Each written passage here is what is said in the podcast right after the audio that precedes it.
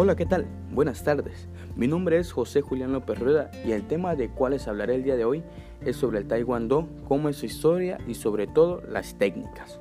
Las artes milenarias de la lucha y combate han trascendido fronteras y se han mantenido arraigadas en la cultura de muchos países por siglos. En el caso del Taekwondo, cuyas técnicas han sido llevadas de generación en generación para mantener viva la llama de, de su filosofía. La práctica de estas artes marciales aportan al cuerpo humano un estado de relación física y mental que alcanza niveles extraordinarios. A su vez, las artes marciales desarrollan aptitudes motrices, mejoran la condición física, la tonicidad de los músculos, los reflejos y la concentración. Por eso, podemos entender que este deporte, como la disciplina que trabaja en la forma correcta de utilizar las patadas y los puñetazos. Es una de las artes marciales de lucha y combate más practicadas en el mundo, por su gracia y coordinación de movimientos corporales en perfecta armonía con la mente.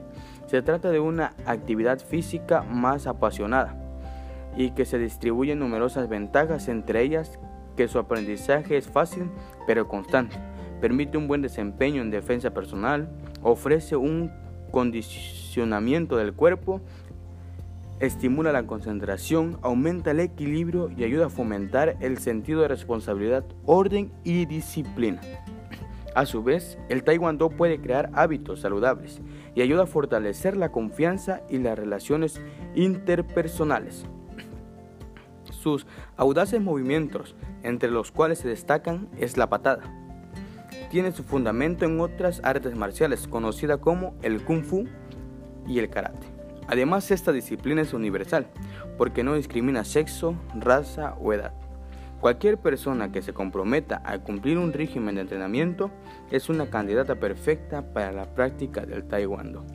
El taekwondo es descrito por sus expertos y aficionados como un estilo de vida que transforma positivamente a quienes lo ponen en práctica, incrementan en quienes lo practican el deseo de superación porque cada sección es un desafío que nace de las ganas de ser el mejor. El potencial se orienta a vencer al contentor, por lo que también vencerse a sí mismo, porque se busca la superación de los propios miedos, los conflictos internos, la desconfianza y las distracciones banales. Y todo cuando pueda desequilibrar la armonía del ser. Este deporte de contacto tiene su origen en Corea. Hace alrededor de 2000 años pero fue sino hasta que la década de los 50 años, cuando se dio a conocer como una disciplina moderna. Específicamente fue en 1955 cuando un controversial general del ejército subcoreano, conocedor de las artes militares llamado Choi On-i, dio a conocer este deporte, tras ser impartido a sus subalternos para combatir en la guerra. La historia confirma que los primeros vestigios del taekwondo surgieron como una reacción instintiva del cuerpo humano para combatir sin armas en defensa personal. Fue visto en medio de tribus ancestrales donde celebraban ceremonias del corte religioso similar al Día de Acción y Gracia. La, la denominación que se dio para la época Taejeon y fue posteriormente un requisito obligatorio para los miembros. Para la era moderna, el mundo se puso la mirada a esta disciplina. En 1988, cuando el taekwondo es incluido por primera vez en los Juegos Olímpicos de Seúl como un deporte de exhibición y un posteriormente durante el Juego de Barcelona 92, aunque no fue sino hasta que los Juegos Olímpicos de Sydney del 2000 que el taekwondo fue aceptado como una de las categorías deportivas olímpicas.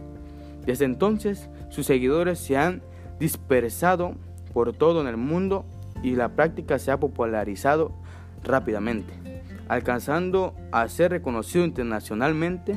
El rango de la habilidad de luchar se mide según el país y las federaciones responsables por escala, colores y se representan con los cinturones del taekwondo.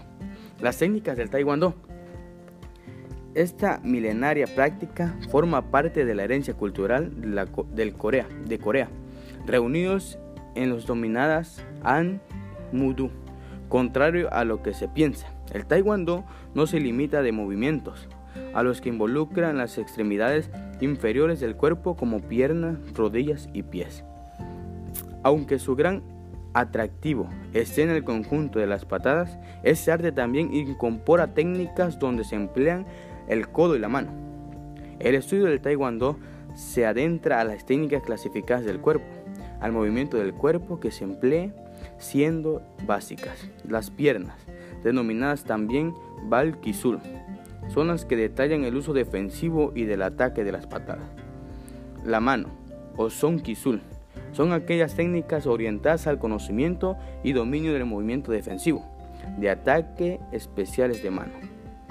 Por las técnicas, todas las técnicas abordan los principios de la acción y reacción, el origen de la fuerza, la mecánica del movimiento o kinesiología, la potencia, la velocidad, la respiración, el kiat o más conocido como el grito de guerra para combatir el impacto.